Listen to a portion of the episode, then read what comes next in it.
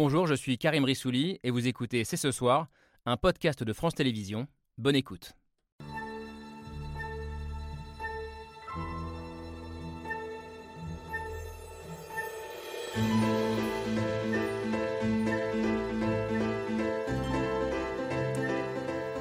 Bonsoir à toutes et à tous, soyez les bienvenus sur le plateau de C'est ce soir. Roald Dahl's estate and publisher are set to make hundreds of changes to these books to make them more suitable for the modern age. The word fat will be scrapped from the Roald Dahl collection, with Augustus Gloop in Charlie and the Chocolate Factory to be called enormous instead. Willy Wonka's Oompa Loompas will be small instead of tiny. Les écrits de Roald Dahl, l'icône de la littérature jeunesse, père de Mathilda et de Charlie et la chocolaterie notamment, réécrits pour coller à la sensibilité de l'époque, mais aussi ceux du père de James Bond, Ian Fleming modifiés pour enlever le mot nègre de plusieurs passages, ou encore des étudiants français qui refusent qu'on leur projette par exemple le mépris de Godard, jugé sexiste et offensant pour les femmes. Ces derniers temps, les exemples se multiplient et nous posons la question ce soir. Toutes ces remises en cause d'idoles du passé ou de classiques littéraires sont-elles nécessaires pour arrêter de véhiculer des clichés racistes ou sexistes ou dessinent-elles une nouvelle forme de censure et une dérive de notre époque? Est-ce dangereux d'interpréter le passé en fonction du présent? Faut-il s'inquiéter ou se réjouir d'une importation ici en France de cette révolution culturelle qui touche principalement jusqu'ici le monde anglo-saxon?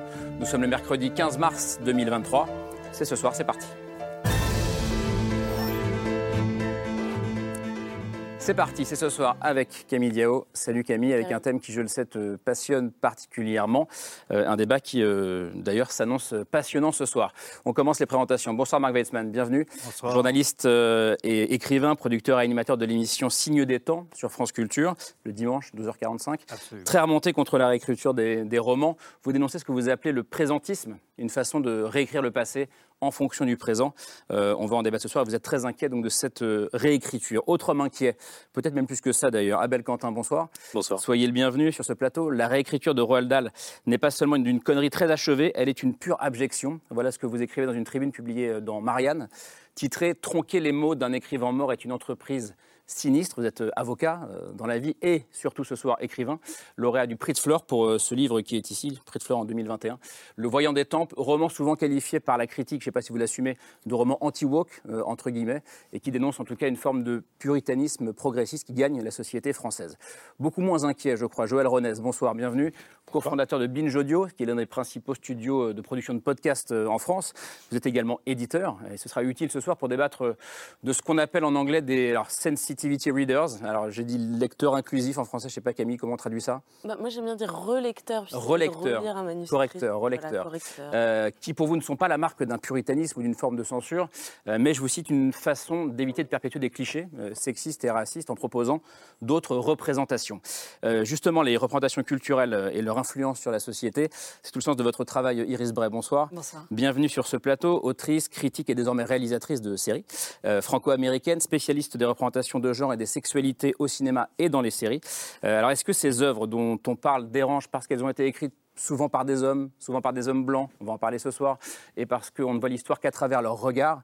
Euh, ce sera une question importante de ce débat euh, ce soir. Il est important aussi pour nous d'avoir avec nous un professeur, quelqu'un qui est confronté à ces nouvelles générations qui remettent en question ces œuvres jugées offensantes. Euh, bonsoir Jean-Marie Théoda. Bienvenue dans cette émission, professeur de géographie à l'université euh, Panthéon-Sorbonne euh, à Paris, radicalement hostile vous aussi à toute forme de réécriture. Vous dites en substance, ces œuvres jugées racistes ou sexistes finiront bien par s'enterrer d'elles-mêmes et ne passeront pas le barrage du 21e siècle. J'aime bien cette expression. On, va en débattre ensemble. Puis j'accueille enfin Annette Oumazov, bonsoir. Militante féministe, autrice, très engagée dans la lutte contre les violences sexistes et sexuelles. On a déjà beaucoup parlé ensemble. Et vous voyez clairement dans ce conflit un débat générationnel, un conflit générationnel euh, entre cette nouvelle génération militante que vous connaissez très bien euh, et les plus anciens, euh, souvent accusés d'avoir manqué de, vigilance ou de réaction face au sexisme, face au racisme. C'est un débat passionnant. Merci à tous les six d'être là. Très heureux de cette émission qui commence avec le billet de Pierre Michel.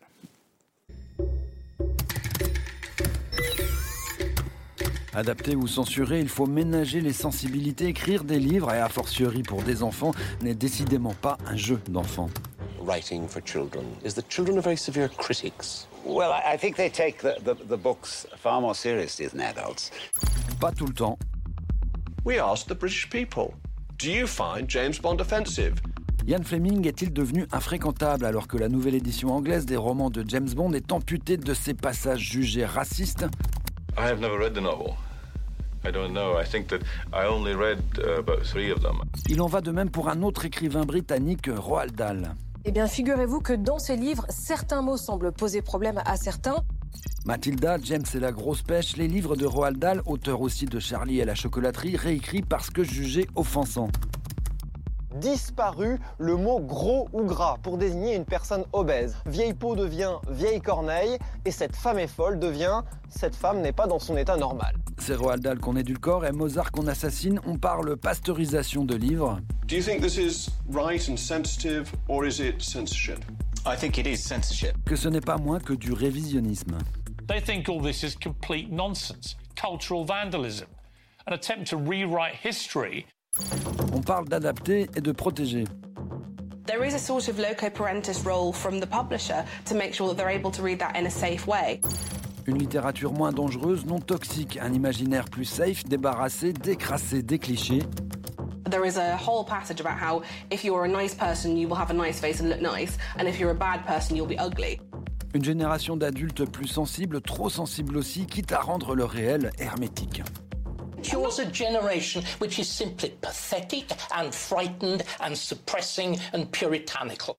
Adapté, mettre au goût du jour. Once upon a time, there was a little girl who was trapped. Puisque c'est Netflix qui a les droits de Roald Dahl, c'est Netflix qui réécrit l'histoire. Netflix ou le cinéma grand public, mais surtout en algorithme. Netflix ou la standardisation. That's not right! You just said No, for me. Et un soupçon de subversion. Et merci à Pierre-Michel d'avoir posé le débat. Abel Quentin, je vais reciter vos mots qui sont particulièrement euh, tranchants. Euh, la réécriture de Roald Dahl dont on a parlé n'est pas seulement d'une connerie très achevée, elle est une pure abjection. Qu'est-ce qui vous fait si peur, j'allais dire, dans cette, euh, dans cette histoire-là dont on parle ce soir? Alors d'abord, je vous rejoins sur une chose, c'est que c'est quand même un problème anglo-saxon. Donc quand je vous dis que j'ai peur, j'ai peur que ça arrive en France, je ne mm. dis pas que c'est arrivé en France. Après, c'est intéressant de voir ce qui se passe de l'autre côté de l'Atlantique ou de la Manche. Euh, abjection parce qu'il euh, il y, a, quand même euh, un seuil qui a été franchi. si vous voulez, réécrire une œuvre du passé, ça n'est pas la même chose, par exemple, que de relire un manuscrit à publier d'un auteur vivant. Ça n'est pas la même chose.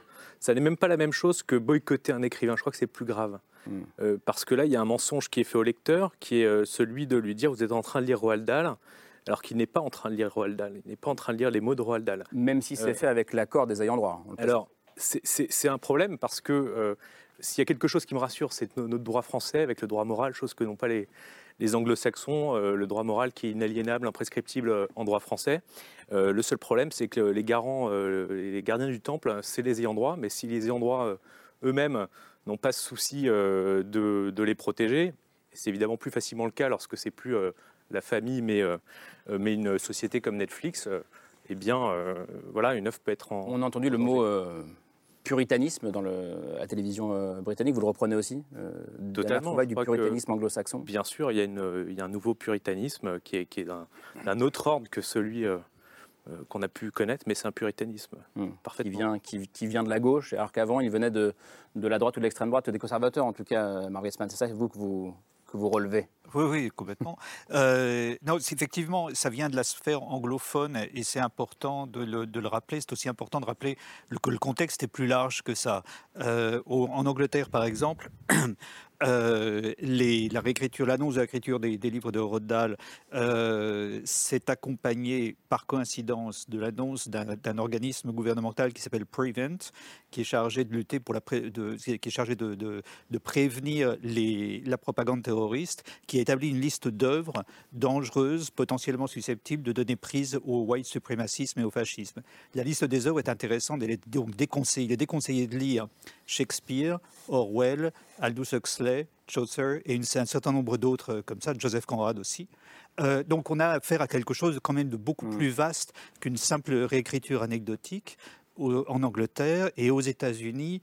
Euh, il faut voir que ça s'accompagne d'un mouvement général qui touche aussi les universités, qui est une désaffection des départements littéraires, de sciences humaines et historiques. Il y, a, il y a une enquête. Il y a de moins en moins d'élèves qui s'inscrivent? Oui, il y a une enquête très intéressante dans le New Yorker il y a 15 jours, montrant que la, le, les inscriptions dans les départements sciences humaines, humaines ce qu'on appelait autrefois les humanités et l'histoire ont diminué de 17% en moyenne dans le pays, avec des pointes qui peuvent atteindre les trois quarts entre 2008 et, 2012. Et quel lien vous faites entre les deux Par exemple quel lien, vous faites, quel lien vous faites entre les deux Le lien, c'est que, euh, d'une part, euh, il y, y, a une perte d'intérêt, il y a une perte d'intérêt économique aussi à s'inscrire dans ce genre de département.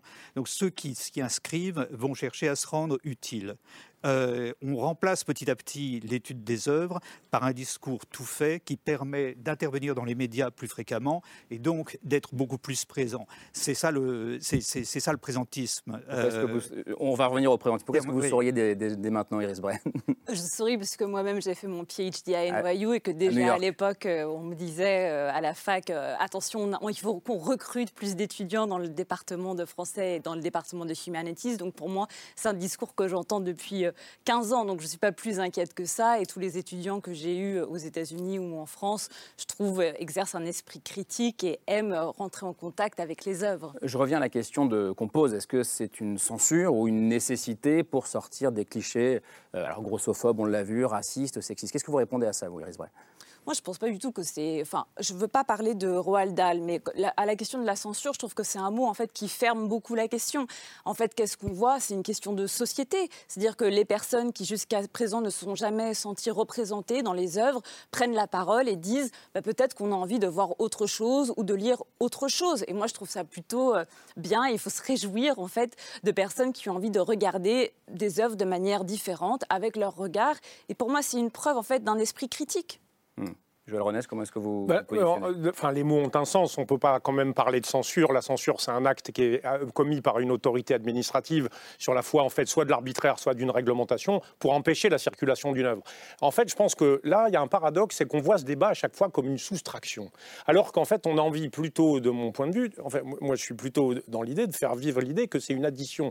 C'est-à-dire qu'en fait, il ne s'agit pas de supprimer les, les, les, éditions précédentes de Roald Dahl. Mais de supprimer des passages, quand même. Mais supprimer des passages. Ce que je veux dire, les éditions euh, précédentes, euh, elles vont continuer à exister, vous pourrez les trouver. De, toute façon, Roald Dahl lui-même, dans les années 50, avait modifié une partie de l'écriture, parce que les, les, les, petites personnes de petite taille, les Lumpapa, apparemment, euh, dans les premières versions, ils étaient issus d'une tribu pygmée qui était payée en, leur jetant des grains de café, et en fait, il y avait eu justement une discussion là-dessus, et ça avait été réécrit par lui-même. Hmm. Donc en fait, cette question-là, je pense qu'on ne peut pas parler de censure. Et après, il y a un autre point quand même qu'il faut à, ajouter, c'est qu'on ne peut pas à la fois reprocher qu'il y ait des enfants qui soient harcelés dans les cours d'école ou qui se suicident, et de l'autre côté, refuser d'ouvrir le débat de la construction de l'imaginaire et des représentations. Ce qui se joue là, c'est ça. Il ne s'agit pas, euh, euh, encore une fois, de tout réécrire, il s'agit de se poser la question de manière ouverte, d'en débattre. Par ailleurs, je le répète, les œuvres vont continuer à exister. Hmm. Euh, la question, en fait, de repenser ça, c'est de repenser la façon dont ça crée des symboles, la façon dont ça circule, et encore une fois, les œuvres, elles continuent à exister. Voilà. Mmh. Je, Marie Théoda, vous qui dites qu'il euh, il ne faut pas toucher une virgule euh, d'un auteur, et j'imagine encore plus d'un auteur mort. Qu'est-ce que vous répondez à Joël Renez?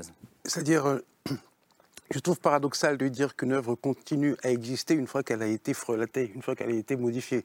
C'est comme si aujourd'hui je me présentais aux grottes de Lascaux, je modifiais un profil de fauve, et après je, continue, je, présente, je, présente euh, l'œuvre comme euh, continuant à exister.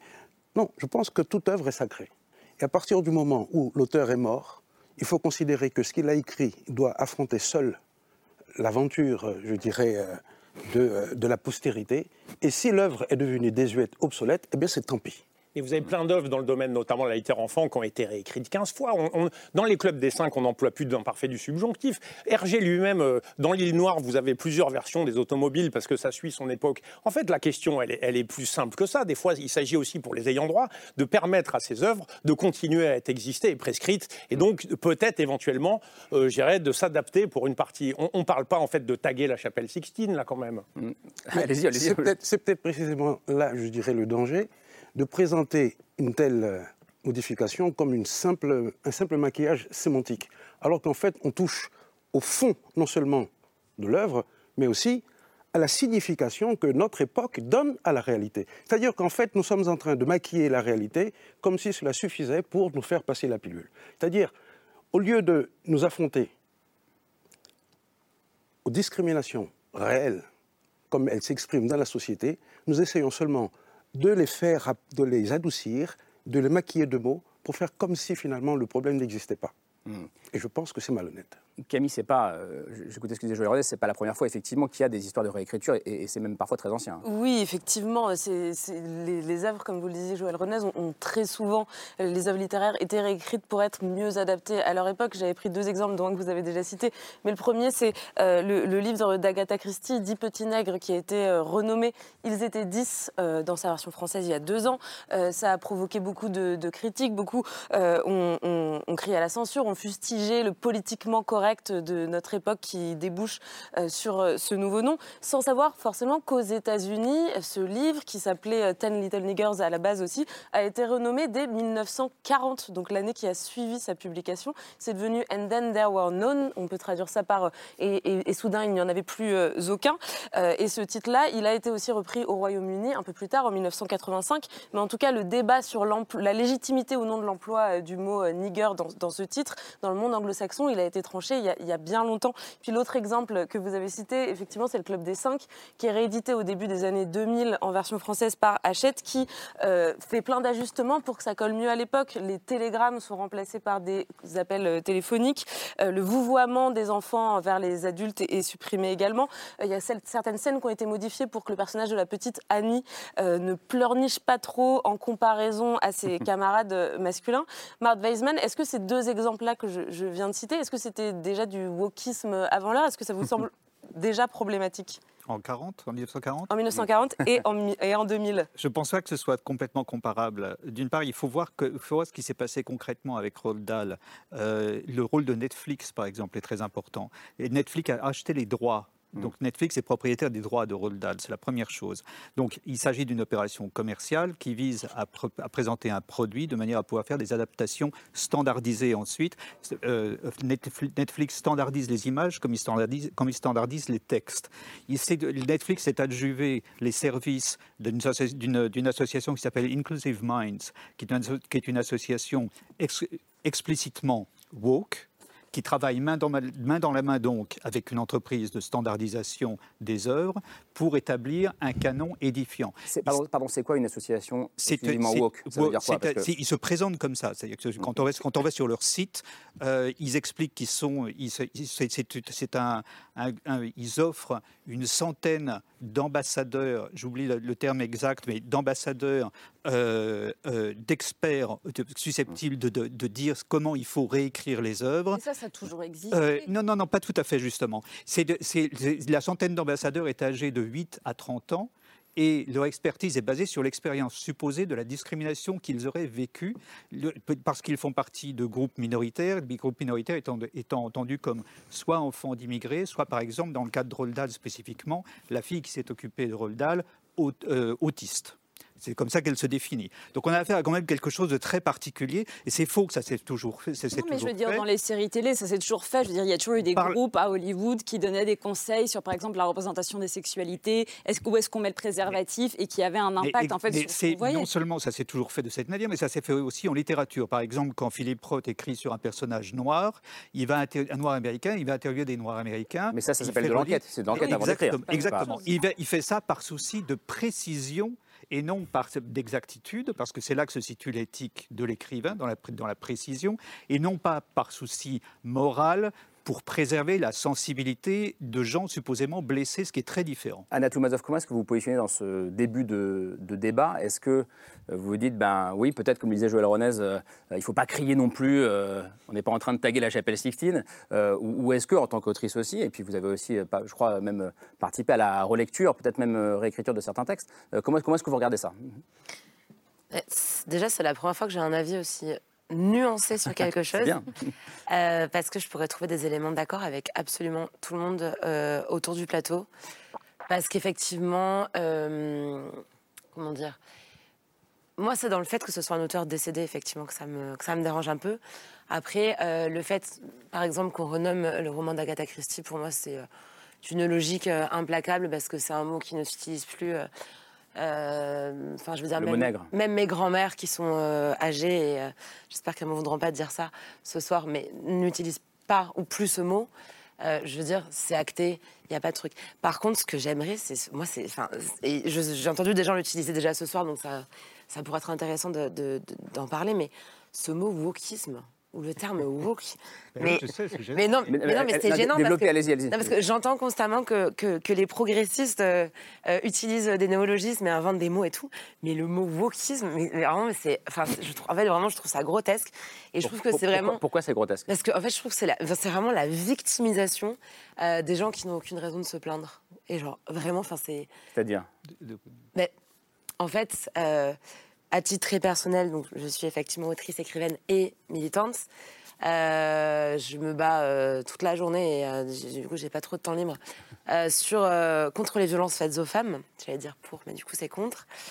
Euh, et, et- je sais pas en fait. Je me dis juste bah voilà c'est un combat. On y va de façon, euh, euh, on y va avec la tête haute et on se bat et, et c'est très important. Il n'est pas question de euh, de dire aux gens non reposez-vous et tout. Non c'est un combat qui doit se gagner tous les jours et il faut y aller. Et à côté. Donc oui, en gros, je n'ai pas le temps de débattre de la terminologie. voilà. Et à côté, très souvent, je vois des, des- des gens en fait qui ne, qui ne souffrent pas d'une quelconque oppression, et, et c'est tant mieux. Enfin, encore une fois, moi, je suis pas là pour mener nos croisades contre l'homme blanc cis hétérosexuel, mais juste, je trouve que c'est la victimisation de ceux qui n'ont aucun motif de se plaindre. Et, et en plus, il y, a- y un paradoxe à nouveau, c'est que euh, ce que euh, on, ce qu'on- on peut définir le wokisme, parce que moi non plus je ne reconnais pas ce terme, puisqu'il il, il- c'est un terme fourre-tout. C'est en, en gros, c'est les gens qui essaient de se poser la question des oppressions symboliques et réelles, d'essayer de déconstruire ce qui peut exister euh, d'oppressif et de manière systémique, sans être trop savant, mais en gros, c'est d'être plus inclusif et d'essayer de voir euh, comment on peut mieux vivre ensemble.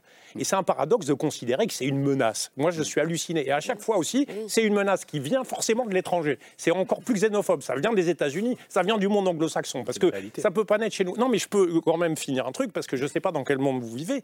Mais en fait, euh, vous- alors, c'est génial. C'est ah bah, c'est c'est comme le nuage de Tchernobyl. Il, il s'est arrêté aux frontières. On est en France, dans le pays génial de l'anti-woke. À l'extérieur, alors aux États-Unis, c'est le bordel dans les universités, on peut plus rien faire. Mais là, nous, chez nous, on est bien dans le pays du droit d'auteur et effectivement de l'universalisme. Mais en fait, vous croyez quoi? Moi, je suis éditeur de livres. On a vendu 90 000 livres du bouquin de Victoire Toyon, Les couilles sur la table. C'est qu'il y a des gens qui nous demandent de les éditer. Ils sont édités en écriture inclusive. C'est qu'il y a des gens qui nous le demandent. Ça correspond donc à un marché. Ça correspond du coup à un goût des gens, à une envie. C'est pas quelque chose qui leur a été imposé. On leur a pas lavé le cerveau. C'est ça qui, que je trouve quand même paradoxal ça- dans ça- cette Ça affaire. n'a pas été importé des États-Unis ou du monde anglo-saxon. du tout. Mais j'ai quand même Les gens, ils ont Internet, même en Abdelkader, à répondre à ce que, ce que vient de dire Joël René, ce qui est intéressant. c'est En fait, on est dans le cœur du débat. Et, Alors, ce et- que, ce que- ce que- là, là où euh, je, je rejoindrai avec Joël, c'est qu'en réalité, c'est pas vraiment une importation des États-Unis, c'est un retour euh, dans la- sa patrie d'origine euh, d'idées qui, euh, qui en ont été transmises à l'université américaine par des penseurs français à l'origine. Foucault. notamment à Michel Foucault. Donc ça, c'est quelque chose, et c'est des penseurs qui sont évidemment tout à fait intéressants. Ce que je voudrais, je voudrais revenir sur quelque chose qui a été dit, c'est que finalement, cette réécriture de Roald Dahl, il ne faudrait pas s'en inquiéter, et puis c'est une attente légitime d'un certain nombre de lecteurs.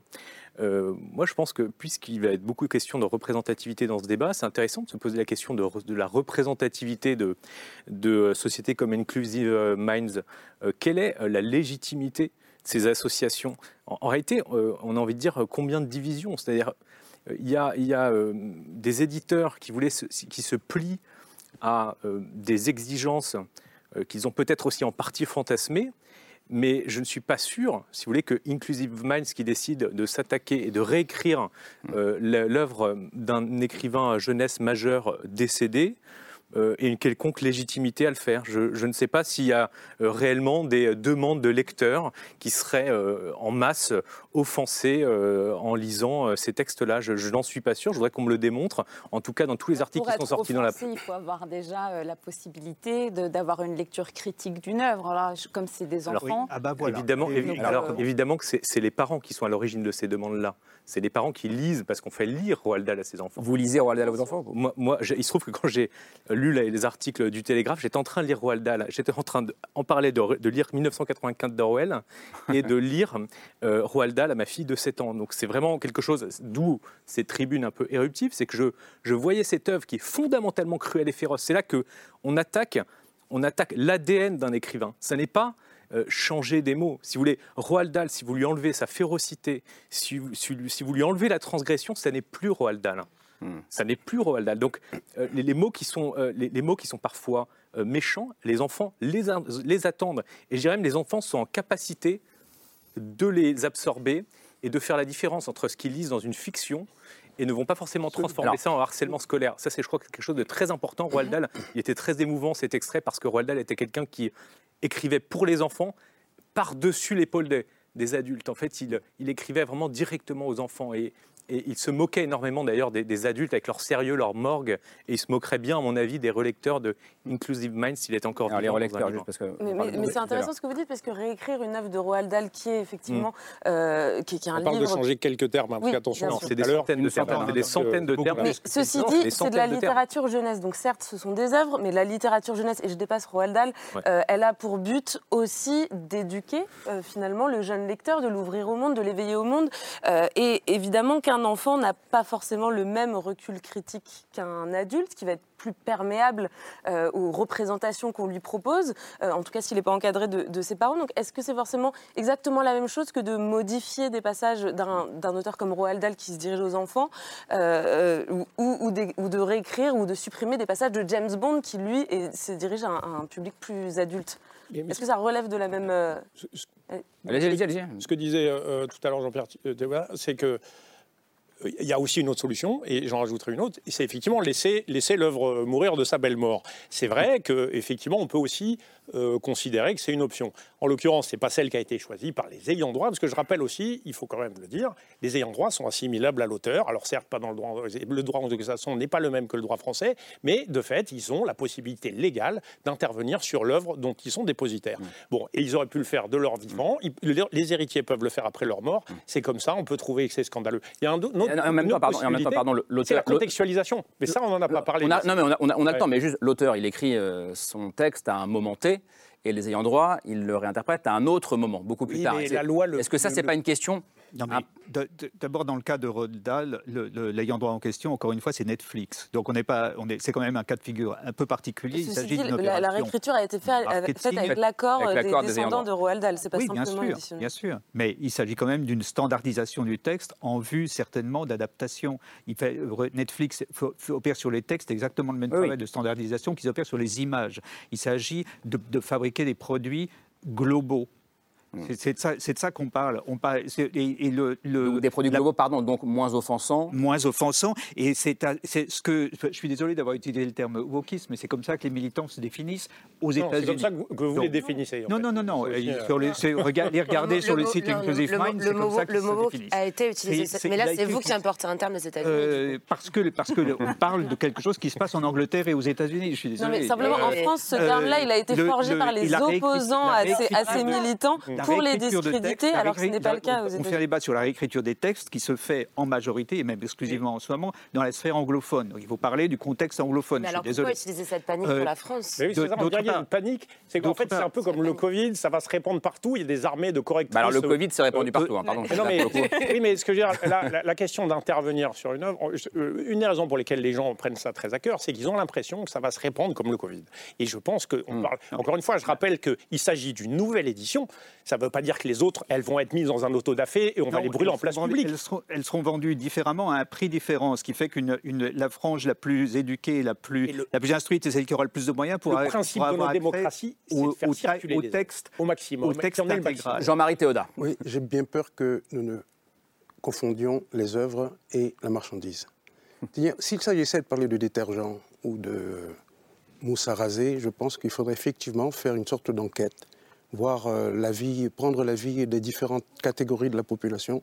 C'est-à-dire faudrait à ce moment-là tenir compte non seulement des, euh, de la couleur, de la religion, du sexe, du genre, mais également du métier. Il faudrait avoir une représentation des, des maçons, des plombiers, des chauves, des cyclistes, des footballeurs, des mangeurs de hashish, etc. C'est-à-dire, en fait, nous sommes en train de confondre euh, le discours sur le caractère sacré des œuvres qui, une fois qu'elles ont été créées, sont éternelles. Et à partir de ce moment-là, elles doivent affronter seules l'épreuve du temps. Et si elles sont véritablement de qualité, elles traverseront l'épreuve, je dirais, de la postérité sans encombre. Nous n'allons pas réécrire l'Iliade au motif que Achille a des propos désobligeants Oui, enfin, bon, contre les Troyens. traduit, enfin, je veux dire, moi j'ai Ah oui. travaillé sur des traductions de l'Iliade Oui. et de l'Odyssée. Enfin, je veux dire, euh, c'est quand on traduit, on peut avoir plein de traductions différentes. On a bien vu. Je ne parle toutes pas de ces traduction, je parle de l'édition, par exemple, du texte grec original. Est-ce que nous allons... Personne Est-ce ne lit. est-ce que nous lit des traductions. Ces traductions, elles évoluent dans le temps. Elles évoluent en fonction des époques. On attend enfin que Hemingway tombe dans le domaine public pour qu'on puisse lire la traduction de Vieillard au mai de la mer de François Bon, qu'on n'a jamais pu lire. Ben, Parce que, en fait, les, les- les traductions en, en- en cours, elle a 40 ans. Et je pense que c'est pas grave si, au fur et à mesure, les, les œuvres, elles s'adaptent aussi. La traduction, c'est un très bon exemple. Et pourquoi, ne, et pourquoi ne pas faire la même chose avec la Bible, par exemple? Il y a des propos de Saint Paul qui aujourd'hui seraient absolument intolérables. Est-ce que nous allons, sous prétexte justement de conformité avec euh, l'ère du temps, faire dire à Saint Paul des choses qu'il n'a pas dites, transformer Saint Paul en une sorte de parangon de vertu, de, de, de- de- féminisme, alors que ce n'est pas tout à fait le cas. Je pense qu'il nous faut soit produire des œuvres nouvelles qui correspondent à la complexité de notre époque, soit nous taire sur ce qui a été fait, parce que nous n'allons pas changer le passé. Et il y a une autre possibilité, comme on disait, c'est la contextualisation. J'ai été par exemple à Copenhague euh, voir l'expo Diane Arbus, une expo formidable au musée Lou- Louisiana. Il y avait 200, 200 clichés. C'est une des plus belles collections qui a été ramassée.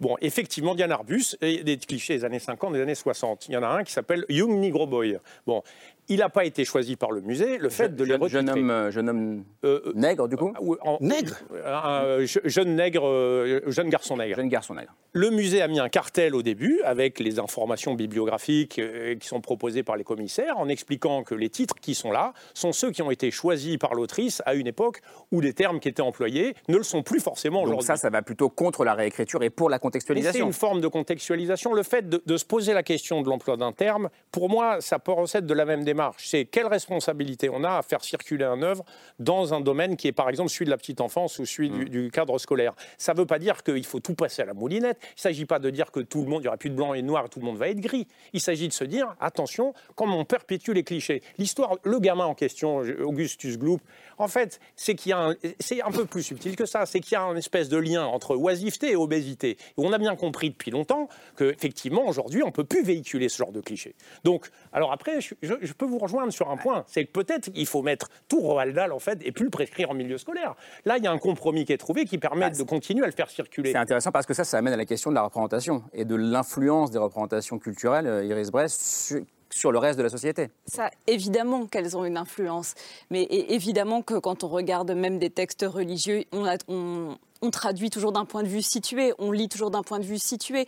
Et je pense, je, vous rejoins à d'autres égards, c'est-à-dire évidemment on a envie d'avoir d'autres œuvres, mais il y a des œuvres qui seraient peut-être considérées par vous comme woke aujourd'hui, qui existent depuis toujours. Enfin, moi, quand je me suis intéressée à l'histoire du cinéma, des œuvres féministes, ça existe depuis Alice Guy. Mais évidemment. existe- Donc, je veux dire, c'est-. Ben non, mais je veux dire, en fait, il y a beaucoup de récits. Là, en fait, je pense que l'exemple de Roald Dahl, pourquoi est-ce qu'il est compliqué? Mais c'est parce que, en fait, on est confronté au sexisme, euh, au racisme dans la majorité des œuvres qu'on lit. Donc, moi-même, je suis quand je suis avec un enfant et que je regarde des Walt Disney, des films, il y a plein de choses qui me choquent. Donc, qu'est-ce vous, qu'on mais fait vous les regardez quand même, avec, vous avez un enfant euh, en bas âge. Oui, en bas âge, Ouais. oui. Vous Bah, regardez quand même les Walt Disney avec lui bah vous- oui, évidemment, et je, je lui donne mon interprétation. Après, il pourra faire la sienne. Mais je veux dire, je, vais, je, je suis euh, quand même choquée en fait par le nombre massif de réflexions sexistes et racistes qu'il y a dans, en fait dans, dans ce qui nous entoure. Dans ce qui nous entoure. Donc non déjà, seulement il faut trouver. c'est quelque chose de très différent, ce que vous êtes en train de dire. Entre montrer ce qu'il y a dans une œuvre et l'expliquer à un enfant et réécrire l'œuvre, on n'est pas du tout dans le même, dans le même cas Je de suis bien figure. d'accord, je ne suis pas pour la réécriture euh, des œuvres. Ah, M- moi, je, voilà. moi, Non, je ne suis pas. Mais, mais par contre, euh, je pense que ce qui est intéressant là, en fait, quand on parle de censure, on parle juste en fait d'une question sociale qui est extrêmement importante aujourd'hui, qui sont les représentations Mm. des femmes et des personnes minorisées. Mm. Donc c'est ça la question. Et moi, je pense que c'est très important d'avoir des personnes qui peuvent être heurtées et dire oui, ça, ça me heurte aujourd'hui, et je n'ai plus envie de regarder ça comme ça, et je n'ai plus envie de lire ça. La question, c'est quelles sont les autres œuvres à ce moment-là qui sont disponibles. Et donc, on en revient à la circulation et aux personnes qui font des choses différentes. Il y en a en fait assez peu. Anna Toumazov, vous voulez Mais d'ailleurs, j'y pense parce qu'on parle des Disney, mais les Disney, c'était déjà des réécritures. Parce que si je me souviens bien, euh, La Petite Sirène, euh, mais- Cendrillon, tout ça, Les Évidemment. textes originaux, quand on les originaux, excusez-moi, quand on les lit, euh, n'ont rien Mais à voir, même sont gore d'ailleurs, et ça Je vais va. aller plus loin que toi, c'est-à-dire que si on regarde en fait les contes de fées, Mais oui, le chaperon 17e, rouge. Oui, mais attendez, les contes de fées, ils ont été inventés par des femmes autrices au XVIIe siècle. C'est Madame Dolnoy qui a inventé le, le conte de fées. Perrault est son oncle. Donc euh, évidemment que de toute façon, tous ces contes-là, ils vont évoluer Mhm. en fonction de la personne qui les réécrit. Et pourquoi est-ce que tout le monde connaît Perrault et personne ne connaît Madame Dolnoy C'est une autre question, Bah, mais c'est lié. Abel Quentin. Qu'il y a quand même une grosse confusion entre quelque chose que personne, je pense autour de cette table, euh, n'a envie de voir disparaître, c'est la capacité euh, d'auteur à reprendre des mythes. Ben oui. Euh, moi, j'adore. euh, j'ai, euh, je suis peut-être pas un assez bon, euh, un lecteur assez euh, qui, euh, endurant pour euh, pour lire l'Iliade. Alors j'ai lu l'Iliade d'Alex- d'Alessandro Barrico, qui est euh, qui est un peu expurgé, mais vous savez que vous êtes en train de lire un regard d'auteur sur un mythe. Ça n'a rien à voir. C'est comme la confusion avec la traduction. Il y a une ma- mauvaise foi quand même extraordinaire de comparer le fait de euh, donner accès à euh, des, euh, des personnes qui ne parlent pas la langue de l'auteur à, à une œuvre, et celle de changer les mots avec un agenda qui est quand même idéologique, avec un agenda qui est celui de porter un regard sur la société. toujours n'a-. Ça n'a, mais cette neutralité, c'est- c'est- c'est- en Ça fait, n'existe oui, pas mais la en fait, neutralité d'un traducteur mais, ou d'une traductrice. mais et je suis parfaitement d'accord avec vous. Simplement, on n'a pas d'autre choix. On n'a pas encore trouvé autre chose que la traduction pour faire en sorte que euh, une œuvre soit, soit, soit lue à l'étranger. Il s'agit de Roald c'est très différent. Quand on traduit, il y a, effectivement, il y a deux choses différentes. Il y a d'une part la- le, le retravail de motifs, ça c'est consubstantiel à la, à, la, à la culture d'une manière générale. On reprend les mêmes motifs, on les retravaille différemment, on en fait autre chose. C'est vrai en littérature, c'est vrai en peinture, c'est vrai partout. Euh, c'est- c'est- il y a un minimum, de, il y a, il y a un maximum de motifs dans l'histoire, dans l'histoire de la culture qui sont repris systématiquement. Bon, c'est pas ça qui, c'est pas ça qui est en cause ici. Et c'est pas non plus dans le cas de la traduction la question de la neutralité. C'est la question de la précision. La- C'est la, seule morale quand on fait dans, dans une œuvre, dans- quand on crée quelque chose, quand on traduit quelque chose, c'est celle de la précision. C'est pas celle de soigner les sensibilités de gens Mais je ne suis supposément pas blessés. d'accord, la traduction c'est une question de sensibilité. Mm. Quand on lit les traductions de Sappho par Anne Carson, ça n'a rien à voir avec les autres traductions. Évidemment. Donc je veux dire, ça ça n'est pas qu'une question de précision, c'est une question de ce qu'on ressent quand la- on lit. c'est une question de subjectivité Et de pas de sensibilité. Et de sensibilité. Parce que sensibilité, ça fait référence à des blessures. Donc on va faire attention Et on- aux- à ne pas blesser un certain nombre de gens. Et donc on va. Pas- Mais pourquoi alors, pas C'est condamnable, en fait, Parce que- de pas bien sûr c'est ça qui ne va pas. C'est ça. Quand- pour- et parce qu'en plus, on émousse, on, on- on empêche les gens de penser quand on, les, quand on, quand on essaye de, de- de les préserver Quand de leurs blessures. Quand- quand- pourquoi est-ce que par exemple, pourquoi est-ce que par exemple la veuve de Céline n'a jamais voulu faire rééditer les pamphlets antisémites? Pour adoucir Céline? Pour éviter qu'on voit à quel point Il était dangereux. antisémite. S'il faut voir, il faut comprendre. Donc il ne faut pas atténuer la dangerosité des œuvres ni des auteurs si on veut pouvoir exercer sur eux un minimum d'esprit critique. Quand on, quand on Par- par- par- adoucit- pardon, C'est-à-dire pour combattre des idéologies, des idéologies, euh, néfastes. euh, ou, ou tout simplement faut pour former plus- un esprit critique acéré, il faut le confronter à des œuvres qui le dérangent. Mais Même Mein Kampf, ça n'a pas été adouci et pour autant, c'est peut-être ce que. Non, non, on va pas comparer Mein Kampf avec. euh, Non, mais je- avec, avec- non, Mein non, Kampf je- pas- non, non, pardon, je reviens- pas- je reviens- n'est je reviens à la une œuvre question. de fiction et une œuvre littéraire. je veux dire. On parlait de pamphlets antisémites, donc je pense que ça Parce se c'est parce que là. Céline mais- est un, parce Bien que sûr. Céline est un écrivain. Non, mais je, re- je reviens à ce que vous avez dit sur euh, il ne faut pas, en gros, se soucier euh, de si une œuvre est offensante, en tout cas de la sensibilité des. Il ne faut pas s'en soucier. des- il faut, des- il faut, Non, mais- il faut s'en soucier intelligemment. Il faut s'en soucier en, en renforçant la, la, la, la subjectivité des lecteurs et non pas en, le préservant, en les préservant du choc qu'ils pourraient ressentir. Vous êtes d'accord avec ça, Jean-Marie Théodat Pas du tout, parce que je pense que nous sommes en train de porter un regard rétrospectif sur des œuvres qui ont déjà été écrites. Soit nous sommes des écrivains nous-mêmes, et nous avons le courage de prendre à bras le corps les problèmes de notre époque, soit nous sommes aveugles par rapport à cela, et c'est à la génération suivante de nous juger. Moi, j'estime que le caractère raciste, sexiste et euh, souvent méchant que l'on trouve dans certaines œuvres, il faut les garder telles quelles, parce qu'elles témoignent justement de la férocité d'une époque. Et il, serait véritablement, euh, de notre part, euh, malhonnête de faire croire aux générations à venir que euh, nos auteurs euh, ont toujours été au-dessus de ces passions et qu'avec notre regard, euh, je dirais, euh, de, euh, je dirais justement de, de, de purificateur, nous allons passer au karcher les œuvres euh, du passé en espérant les rendre euh, solvables pour, pour le Les reste du étudiants que vous avez face à vous, euh, alors vous êtes euh, prof de géo, donc peut-être que ça, s'y prête moins, euh, mais vous sentez que c'est leur tentation, alors je reprends votre mot, purificatrice?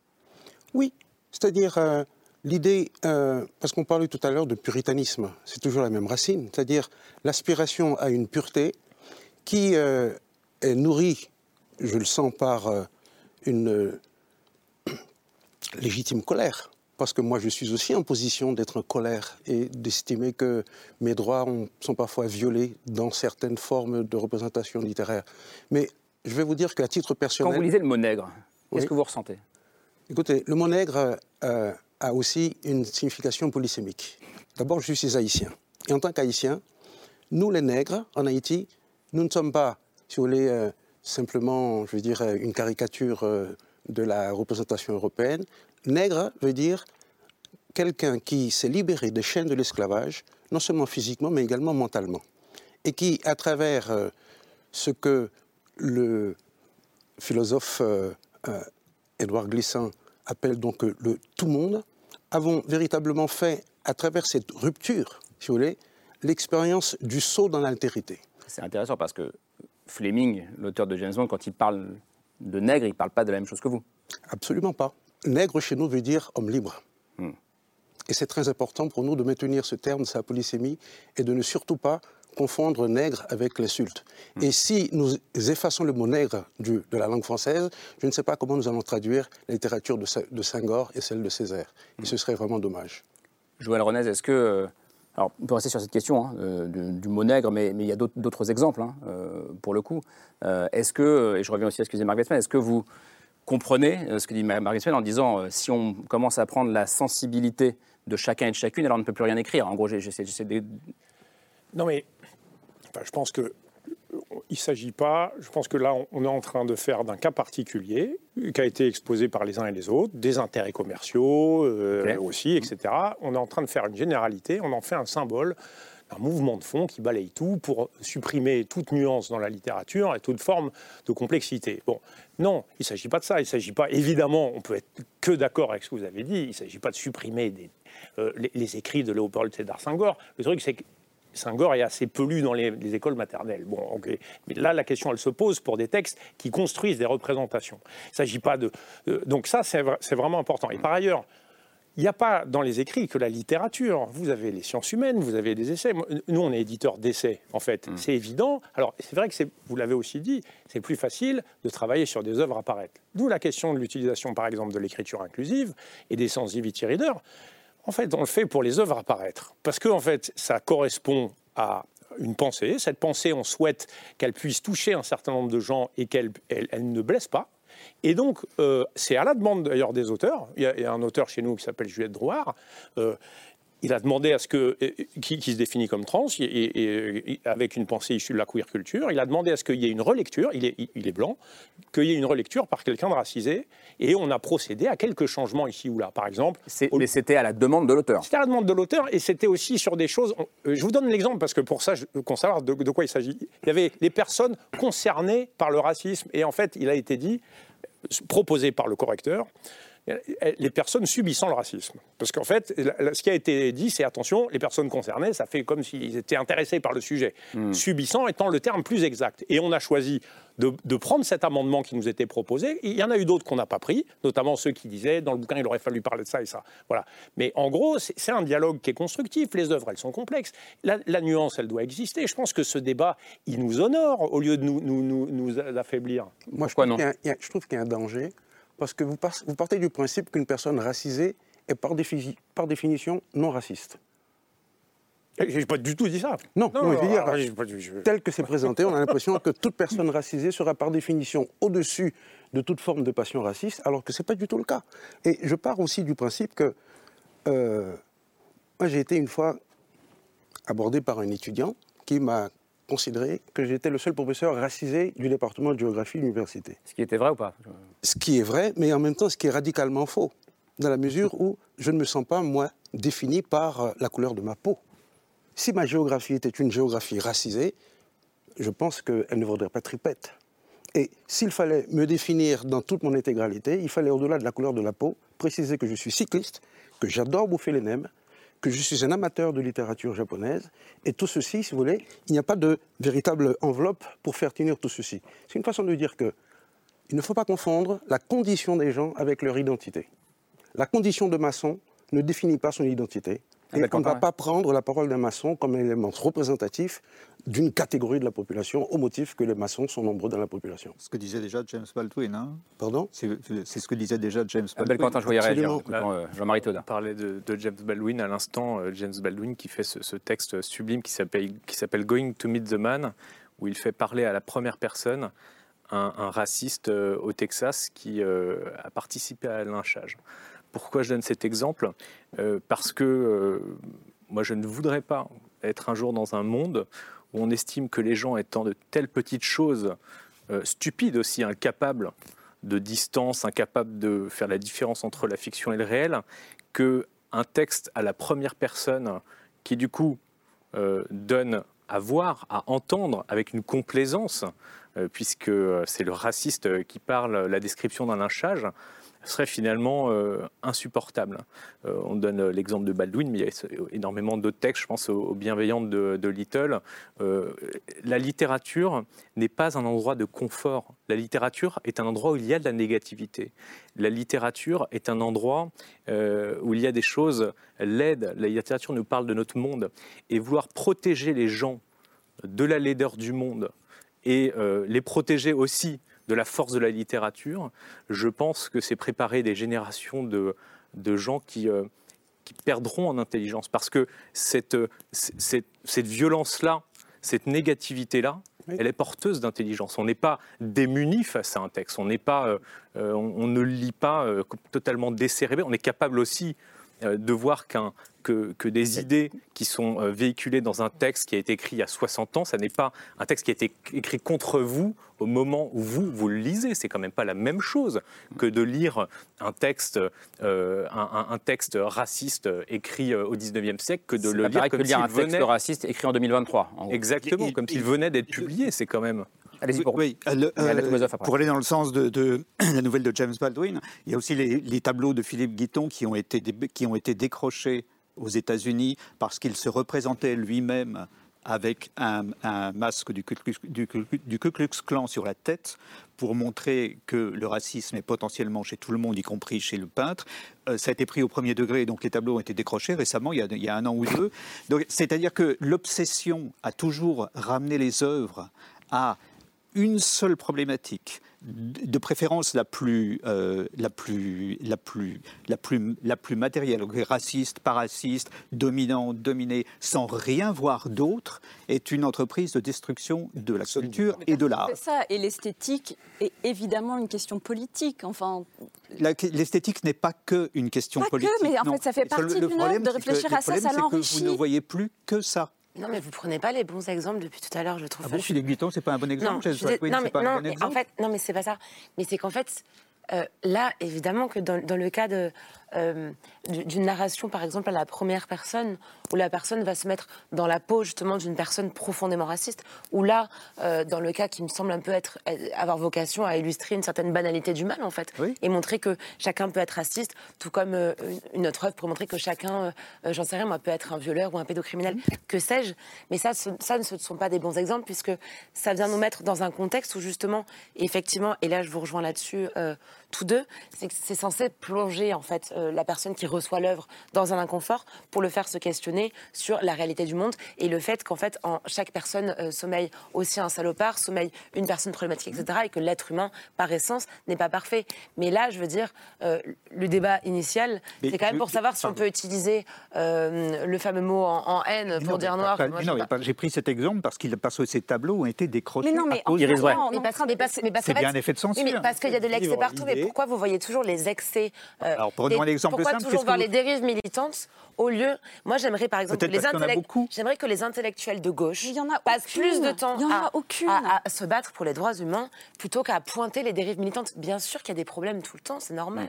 Iris Bray. Non, mais en fait, là, on, toutes ces œuvres-là, elles sont passionnantes parce qu'elles nous questionnent. Là, c'est pas ça, c'est certains mots qui peuvent paraître comme des détails pour certains, qui n'en sont pas pour d'autres.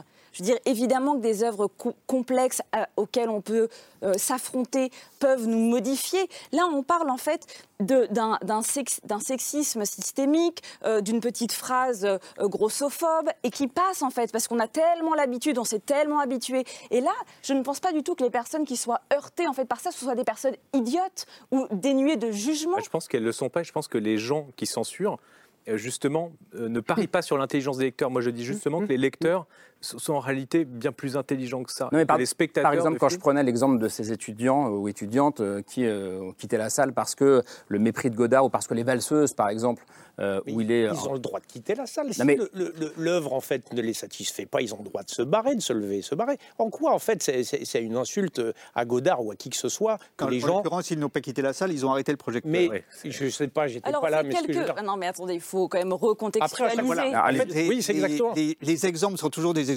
mineurs, mais, et, et donc il ne faut pas en parler. on- Mais- Non, mais Iris- elles- Iris- Bray, ont- Elles allez-y. ont débranché le projecteur. Moi, je trouve ça plutôt assez drôle, en fait. Enfin, je veux dire, c'est une manière de, de- de dire aux profs, on n'a pas envie de voir ça. Je veux dire, personne dans les écoles de cinéma est en train de dire, on va brûler Godard. C'est juste, euh, moi, je trouve ça plutôt assez facétieux. Et je trouve que, en tout cas, les étudiantes qui sont citées dans cet article montrent juste qu'elles se disent, tiens, si on regardait quelque chose d'autre, ou si c'était contextualisé de manière différente, Mm. personne n'est en train de brûler Godard. On est juste en train de se dire, ailleurs, où est Chantal Ackerman C'est la base de l'université où les- que les étudiants effectivement remettent en question les, les paradigmes pédagogiques. En- dans les années 68, euh, le- on a complètement révolutionné la façon d'en- d'enseigner l'architecture.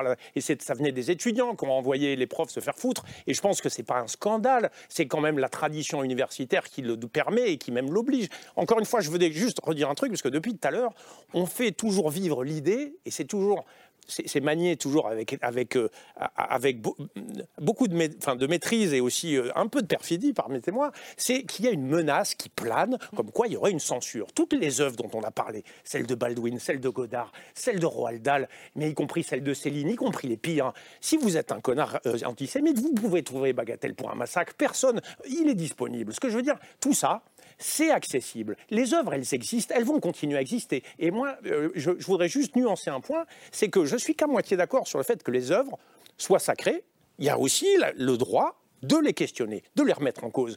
Il ne s'agit pas de les profaner, il ne s'agit pas de les défaire, il s'agit de se dire à quoi elles sont utilisées, pourquoi, qu'est-ce qu'il y a dedans, d'avoir en fait un regard critique. Donc ça pose la question, pardon, de, de- de quelles œuvres une société met en avant plutôt qu'une autre, en réalité. Exact. La question de la mise en avant, la question effectivement de la promotion, la, question de la diffusion, elle est importante. C'est vrai. il- Non, pardon, parce que vous avez dit une phrase rapidement qui est passée rapidement. Vous avez dit il n'y a pas que il y a pas que Godard, euh, il y, a- il y a aussi Chantal Ackerman. Ça voulait dire quoi? Ça veut dire que dans, en fait, qui sont les personnes qui sont mises à l'honneur? C'est-à-dire que quand on enseigne, on choisit un programme, on fait des choix. Donc dans ces choix-là, on décide de mettre certaines personnes en avant. Je le sais moi-même, j'ai été prof les premières années où j'ai enseigné. J'ai enseigné exactement ce que moi on m'avait enseigné sans questionner le fait que j'enseignais par exemple aucune femme cinéaste. Au bout d'un moment, je me suis dit tiens, c'est quand même extrêmement bizarre que je n'enseigne pas euh, Ackerman, euh, Varda, parce que on ne les avait pas enseignés à moi dans mes cours. Et pourtant, j'étais à NYU dans une université woke. Donc euh, c'est pour vous dire que euh, et après moi, en enseignant Godard à mes étudiants et mes étudiantes, ils m'ont fait voir des choses que je n'avais moi-même pas vues. Quoi, qui par ne- exemple?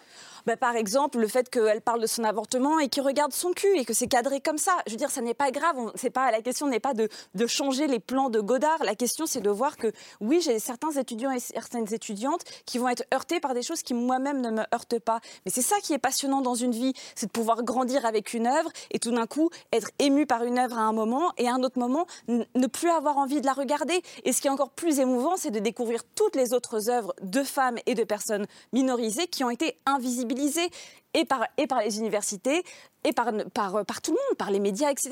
Et on- C'est- donc ça n'est pas de la censure. je C'est intéressant. Est-ce que ça en fait forcément, Mark Weissman, euh, une génération offensée euh, comme on l'appelle, alors je reprends le titre du bouquin de Caroline Forest. C'est Caroline Forest. Non, non, mais est-ce que, est-ce que, non, mais est-ce que, ça fait vraiment de, cette- de- de ces femmes, par exemple, ces jeunes femmes qui disent en fait, euh, ou qui ont fait euh, prendre conscience à Iris Bray que bah, elle parlait de son avortement et regardait son cul, est-ce que ça fait forcément de ces gens-là une génération offensée Je vais- je vais, dans l'article du Monde euh, dont on parle depuis tout à l'heure, qui ce- qui est une enquête sur, euh, sur, ce, sur ce qui se passe dans les écoles d'art en France, il y a un exemple qui est donné, un autre exemple qui est donné, qui est euh, une, j'oublie le titre du film, je crois que c'est Tumulte, dont la professeure veut, veut- veut montrer la dernière scène à ses étudiants, qui est un viol et un meurtre. Et euh, ça a généré une pétition dans laquelle les étudiants ont écrit le viol n'est pas une pulsion de mort universelle, c'est une construction sociale, donc on nous inflige une construction sociale, c'est inadmissible, etc. Je cite de mémoire. Mmh. Donc oui, euh, pour en venir à dire qu'il n'y a pas de pulsion de mort, qu'il n'y a pas de nature humaine, il n'y a pas de violence, et que tout Mais est enfin, ça n'a rien à construction voir. sociale, En fait, bien ça n'a rien à voir. voir. Excusez-moi, la question du que viol et des violences sexuelles et la manière dont elles sont érotisées dans la majorité des films, En l'occurrence, c'est ça qui est questionné. Qui m'intéresse. C'est le texte des étudiants qui disent le viol n'est pas une pulsion. Mais évidemment. Je trouve ça, je, Mais je c'est trouve vrai. ça. Mais c'est vrai. euh, bien, le- le- bien sûr que le viol fait partie de la pulsion sexuelle. Mais pas du Mais tout, voilà. monsieur. Oh là là, oh là là. Alors là, il va falloir voilà, voilà. Ah, alors là, je ne suis pas du tout d'accord non. Ah Anna- Anna Toumazov, je vous laisse Non, répondre. non, là, par- là, par les- contre, non, non. Là, par contre, pour, tous les, non, pour tous les spectateurs, je suis obligée de, corriger, c'est sûr. Allez-y. Non, on va être non, non, non, non, pas tous ensemble, pas tous ensemble. Non, Chacun pourra répondre. Allez-y d'abord. Ensemble. Parce qu'il y a dans le une, de la violence possible. L'être humain est, quel- est un être dangereux. Mais c'est- pas du c'est- tout. c'est ce Enfin, les hommes qui ce violent, dans la majorité des cas, ne sont pas des hommes dangereux, Tout n'est c'est pas tout le produit Mais d'une construction sociale. C'est c'est à pas ça. Anna Toumazov, je vous laisse la réponse. Non, par contre, on peut débattre sur beaucoup de choses. C'est- c'est- On peut débattre sur tout. chacun son tour. Mais par contre, euh, vraiment, justement, en fait, euh, moi, justement, je, je ne- je ne suis pas des, des personnes qui défendraient forcément d'aller débrancher euh, euh, Godard et tout. Moi, je suis plus dans un militantisme, justement, où j'essaie de comprendre tout ce qui façonne la vision d'une société pour mieux la saisir après et pouvoir aller après, justement, déconstruire un peu tout ce truc. Par contre, là, sur le détail que vous venez d'évoquer, euh, le viol n'est pas une pulsion. Parce que. euh, le, le- le violeur, c'est pas un grand méchant monstre qui se balade en France comme ça et qui frappe au hasard. Personne n'a dit ça. Mais vous dites que c'est une pulsion. Termine. Ça- en fait, en fait ça, ça crée une espèce de monstruosité du violeur. Non, pas vraiment, du tout. Sur la question des violences sexuelles, il faut vraiment C'est un autre reprendre débat, hein, c'est un les- autre Non, débat. mais C'est voilà, un autre débat, mais- que vous avez lancé. euh, Alors, il faut vraiment reprendre. euh, Justement, je, je repars sur le principe de banalité du mal, où en fait, le, le- le violeur dans une, dans une dans une société actuellement qui est sexiste, le violeur, euh, le, le viol en fait se, se loge dans la racine de la masculinité et de de Vous par- vous partez l'impunité. du principe que c'est la société qui encourage le viol. Oui, Je Mais pas- je pas- Évidemment, oui, enfin, lisez un livre. Mais lisez un livre. Non, mais c'est pas- possible. systématiquement. non, mais l'impunité, par exemple, dépasse façonne- S'il vous plaît. la question sociale ou L'impunité, par politique. exemple, permet le viol. Alors, Oui, bien Anna sûr. Toumazov, Margaret d'accord, Mann, c'est on- va pas faire, on fait pas un débat Oui, non, sur, désolé, sur la mais- question du viol et des pulsions. En revanche, la question des représentations, c'est ça qui m'intéresse. La question de est-ce que, est-ce que justement euh, les étudiants, alors il y a la question du texte qui accompagnait ce- ce- cette demande de déprogrammation, de, chan- de- de changer Non, de film attendez, en enseigné. plus, franchement, ce qui s'est passé à la FEMIS, c'est pas exactement ça. C'est-à-dire que Nicole Brenez n'a pas pu vraiment terminer son cours et qu'il y a eu euh, une frustration de la part des étudiants et qu'après, il y a une réconciliation et il y a une manière de se parler. Donc, il faut aussi sortir ça de son, de son contexte. Par contre, le fait que vous, vous pensiez que le viol est une pulsion vient de la culture du viol, vient de la culture de l'inceste. Et donc, ça, ça vient en fait de toutes les choses qui nous entourent. Les films, la littérature, la manière dont c'est montré. Ben oui, évidemment, en fait, monsieur. Si vous ne savez pas ça, c'est ça, quand ça même. rejoint la grave. question de la construction des représentations. C'est en ça, effectivement, aujourd'hui, où euh, une partie des gens questionnent les œuvres parce qu'ils en ont marre de voir aussi un certain nombre de clichés qui sont perpétués, qui sont véhiculés. Et, et- et ils plaident, je reviens à ce que j'avais dit au début, c'est-à-dire la question de l'inclusivité, c'est une question de la, richesse, de la diversité, c'est une question de l'amélioration, c'est une question de, proposer, d'ouvrir l'esprit. C'est pas tel- tellement une soustraction. Par exemple, si on dit prenez des, euh, euh, euh, prenez des scénaristes noirs LGBT, c'est pas tellement pour des questions de quotas de représentativité, c'est que vous allez avoir une plus grande diversité de points de vue au lieu d'avoir toujours les mêmes qui vont enregistrer sous des choses, des, des films français qu'on voit à chaque fois, des comédies euh, sans, intérêt qui représentent toujours et perpétuent les mêmes clichés. Si on demande aux gens j'ai- Arte, par exemple, à l'époque, on a travaillé avec l'Office national du film. Une année, on coproduisait des films. Et ils ont dit, bah, là, cette année, il faut 50-50, en fait, d'auteurs et d'autrices. Il faut 50-50, y compris sur les chefs de poste, les électriciens, les infographistes, tout le monde. Moi, j'ai pris ça en- en- dans la gueule en disant, bah non, c'est compliqué, puis c'est le mérite qui compte. Et en fait, moi, c'est important aussi de le dire, et je rends hommage à toutes les femmes qui ont mené ces combats, parce que moi, j'ai fait un chemin qui a été long. J'ai fait un chemin qui a été long, et j'ai pris conscience assez tardivement. hein. Je suis un homme blanc euh, hétérosexuel de 50 ans, donc de toute façon, mais il a bien fallu à un moment donné se rendre à l'évidence. Il y avait un problème de représentation. En France, 92% en fait des, des films qui sont aidés par le CNC sont faits par des hommes.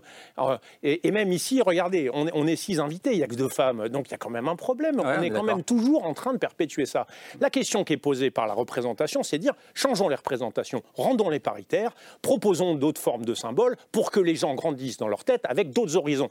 Euh, Je, je finis sur un point, c'est le jour, je m'en souviens très bien, c'est un point très important, où mon institutrice, j'étais en CP, m'a appris en fait la règle du féminin et du masculin. Le masculin l'emporte sur le féminin. Le truc dans ma tête, un petit garçon de 5 ans, c'était c'est cool, je suis dans le bon camp.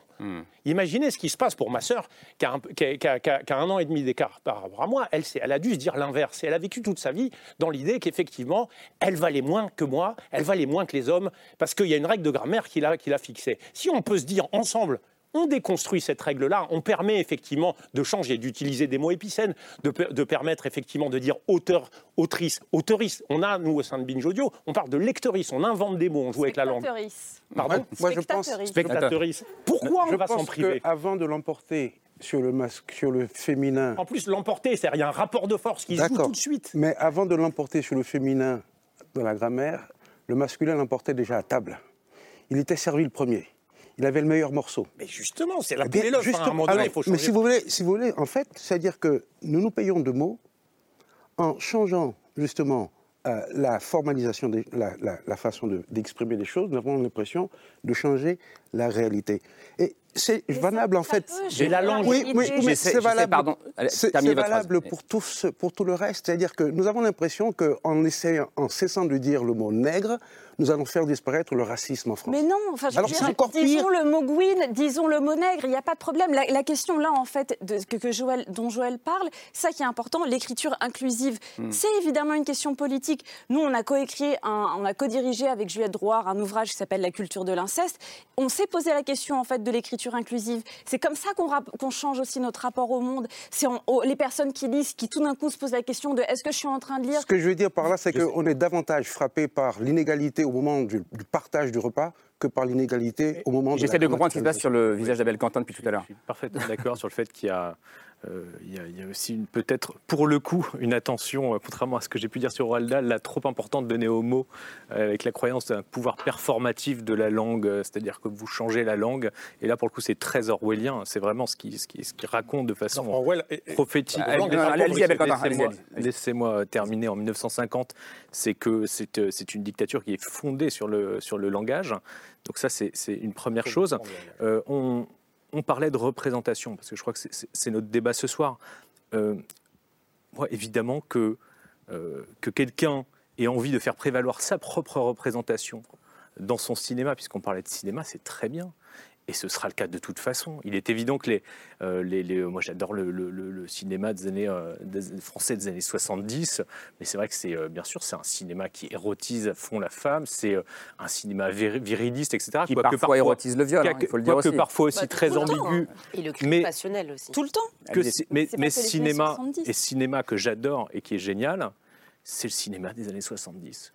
Et, euh, et c'est un cinéma qui, euh, qui a été porté par une génération de, de réalisateurs. Ces réalisateurs euh, vont disparaître, seront remplacés. Ce que et c'est très bien que leur film ne, ne- ne disparaît pas. Moi, ce qui me pose problème Bah, et ce qui me Jeanne Dillman, 1975. j'ai pas, j'ai- pas parlé énormément. Non, je- depuis le début de cette soirée. Ce qui me pose problème quand je vois cet article sur la Fémis, qui n'est pas une déferlante, vous avez raison, qui n'est pas un épiphénomène non plus, journaliste du Monde, qui interviewe un certain nombre de professeurs qui tous convergent vers un même constat, qui sont, des gens, qui sont des gens de la gauche et qui disent on a un problème, non pas euh, on a un problème, ne serait-ce que montrer certaines œuvres.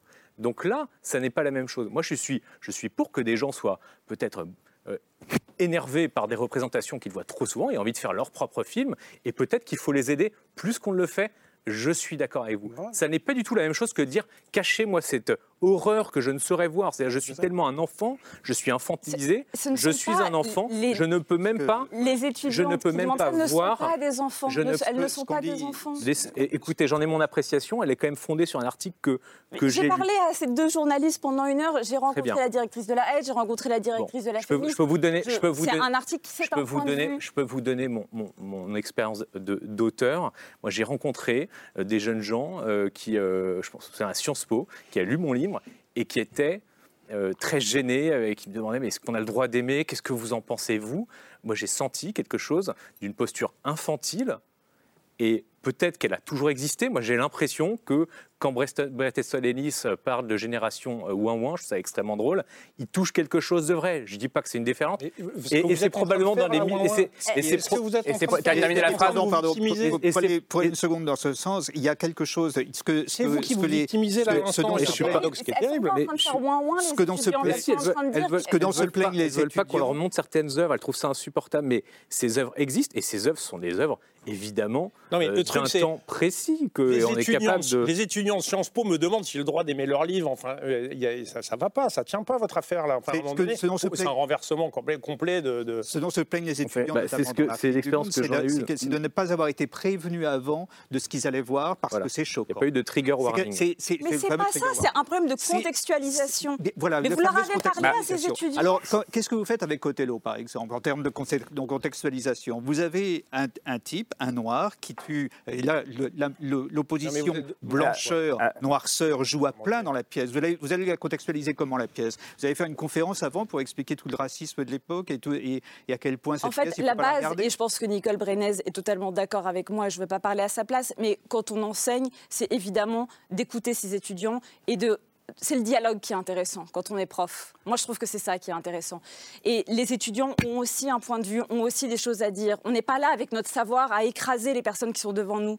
On est là avec notre savoir à le partager. Et s'il y a des personnes qui ah. ont quelque chose à, à nous dire que en le savoir face, écrase. Ben là, vous, visiblement, votre vision de la pédagogie, c'est ça. Oui, donner du contexte à une œuvre, réfléchir à comment certaines personnes sont heurtées par cette œuvre, réfléchir à comment d'autres personnes sont emportées par cette œuvre. C'est ça qui fait que c'est beau de regarder des films, et c'est quand même pour ça qu'on aime regarder des films et lire des livres. C'est parce qu'on a envie d'être bousculé. S'il n'y a pas d'espace pour en parler, ça ne s'appelle pas de la pédagogie. Rapidement, parce qu'on va, on va bientôt devoir Anna euh, Moi, de je pense qu'il faudra laisser euh, déjà la place à des nouvelles œuvres, à des nouvelles représentations pour qu'en fait, je crois que vous êtes limite, tous ce débat n'est même plus lieu, première chose. Et deuxième chose, je pense effectivement qu'une génération moins moins existe, mais ce n'est pas la mienne. C'est tout. Bon, ce sera le mot de la fin. Avant Camille, bien sûr, le mot de la fin. Reste avec nous encore un tout petit peu. Le choix de Camille ce soir. Oui, on a le temps rapidement. Euh, un film qui interroge cette notion de, cancel culture dont on a parlé aussi euh, ce soir. oui, c'est un film qui est, en salle en ce moment et dont on a pas mal parlé ces dernières semaines puisqu'il était six fois nominé aux Oscars, même s'il n'a absolument rien remporté. C'est Tar de Todd Field. Euh, Tar comme Lydia Tar, donc qui est le nom de cette chef d'orchestre brillante interprétée par Kate Blanchett, qui est au sommet de sa gloire, qui est célébrée dans le monde entier comme un véritable génie, mais son comportement, euh, on va dire, discutable envers euh, certains de ses étudiantes, enfin certaines de ses étudiantes en l'occurrence, et euh, certains et certaines de ses musiciens et musiciennes, va précipiter sa disgrâce. Donc ce film, c'est c'est la chronique d'une chute, et c'est un film qui, questionne le statut du génie, le pouvoir et, la, forme d'emprise qui peut découler de ce pouvoir. Et puis, il y a une scène dans le film, et c'est pour ça que j'ai choisi, qui fait particulièrement écho au débat de, ce soir. Lydia Tarr fait étudier Jean-Sébastien Bach à l'un de, enfin, à ses étudiants euh, euh, dans une université new-yorkaise et l'un d'entre eux prend la parole pour refuser d'étudier Bach au motif que le compositeur était misogyne. Je le cite, il dit les mâles blancs, compositeurs cisgenres, c'est pas mon truc. Et en fait, cette scène, elle nous raconte exactement ce qu'on était en train de se raconter, euh, cet affrontement entre une nouvelle génération qui va questionner les classiques à l'aune de ces combats d'aujourd'hui, à l'aune des valeurs contemporaines, et l'ancienne génération qui ne comprend pas forcément euh, ce que cette nouvelle génération a à redire à Jean-Sébastien Bach. Et ce qui me paraît intéressant dans le film, c'est qu'il prend pas parti. Euh, c'est pas un pamphlet contre la cancel culture ou contre le wokisme, je, mets des guillemets, mais, mais c'est un film qui pose les, termes de ce débat avec beaucoup de, justesse et de nuance. Et c'est ensuite au spectateur de, se faire euh, sa propre idée, de se forger son opinion. Puis au-delà du sujet, le film mérite aussi d'être vu pour la performance de, Kate Blanchett, qui est absolument et, malgré tout ça, il a pas eu d'Oscar. Incroyable. toujours Merci beaucoup. Euh, merci d'être venu ce soir. Merci pour ce, débat, cette discussion. Merci Anna Toumazov. Euh, merci à vous, euh, Jean-Marie Théoda. Merci Joël Renez. Les podcasts que vous produisez sont à retrouver sur Binge Audio. Abel Quentin, merci à vous. Votre roman dont je parle en début d'émission Prix de Fleur en 2021, euh, Le Voyant des Temps, aux éditions de l'Observatoire. Merci à vous, Iris Bray. Vous en avez parlé tout à l'heure, euh, le livre que vous avez coordonné, La culture de l'inceste, publié au Seuil en, septembre dernier. Et merci à vous, Marc Wetzmann. On peut vous retrouver sur France Culture, Signe des Temps, tous les dimanches à 12h 45. Merci Camille, à demain. Euh, ce sera pour nous aux alentours de 22h35 et merci à vous pour votre fidélité. Ciao.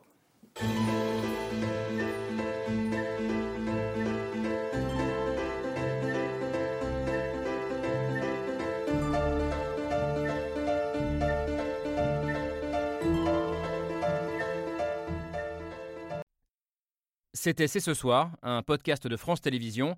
S'il vous a plu, n'hésitez pas à vous abonner. Vous pouvez également retrouver les replays de l'émission en vidéo sur France.tv.